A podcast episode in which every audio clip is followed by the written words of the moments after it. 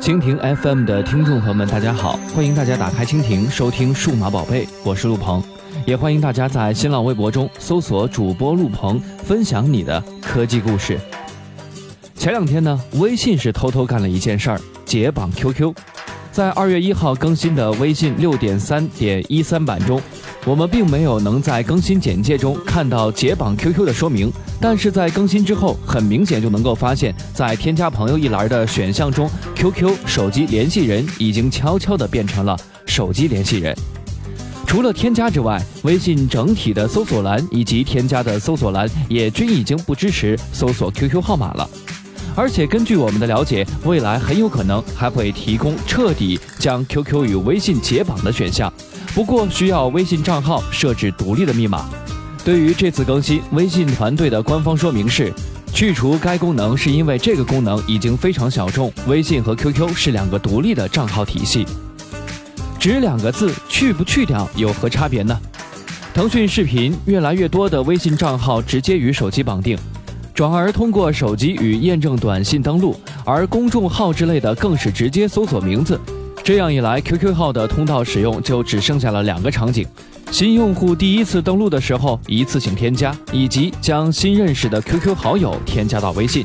从 QQ 到微信的导流数量减少可以理解，但是是否到了一个可有可无的程度呢？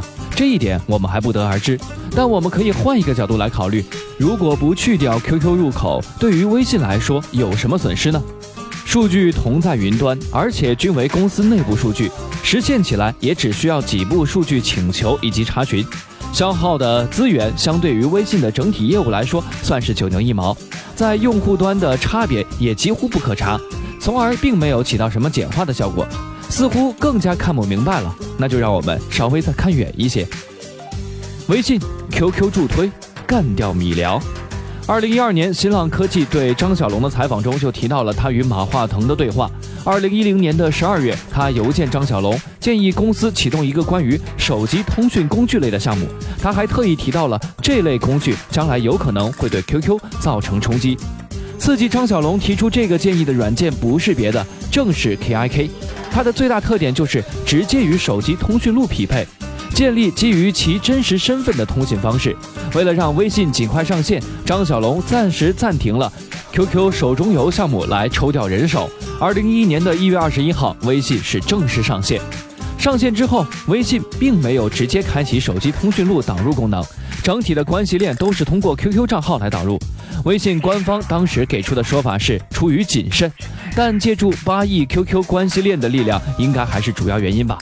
所以在 QQ 成熟关系链导入之后，微信便开始了推行手机绑定，通过手机通讯录实现二次传播的同时，也将微信重新引导回本身的移动端定位。再加上来自于腾讯的大量资源，微信的用户数量不断的高速增长。二零一三年的七月，微信的用户数量已经突破了五亿，而同时期的竞争应该只剩下了 TalkBox、米聊，已经成为了小众应用。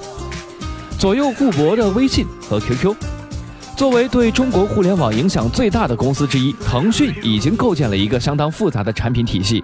从最初的即时沟通到门户搜索、电子商务、游戏等等，产品种类早就已经超过了两百。在这么眼花缭乱的产品中，却总有一条共同的逻辑，那么就是用 QQ 号登录。但同时，腾讯也被誉为最会玩左右互搏的互联网公司。正如之前张小龙提到的那样，微信的崛起还是对 QQ 有影响。曾经有媒体向腾讯的 SNG 的掌门人汤道生是否后悔当时 QQ 提供众多的资源来帮助微信血洗米聊？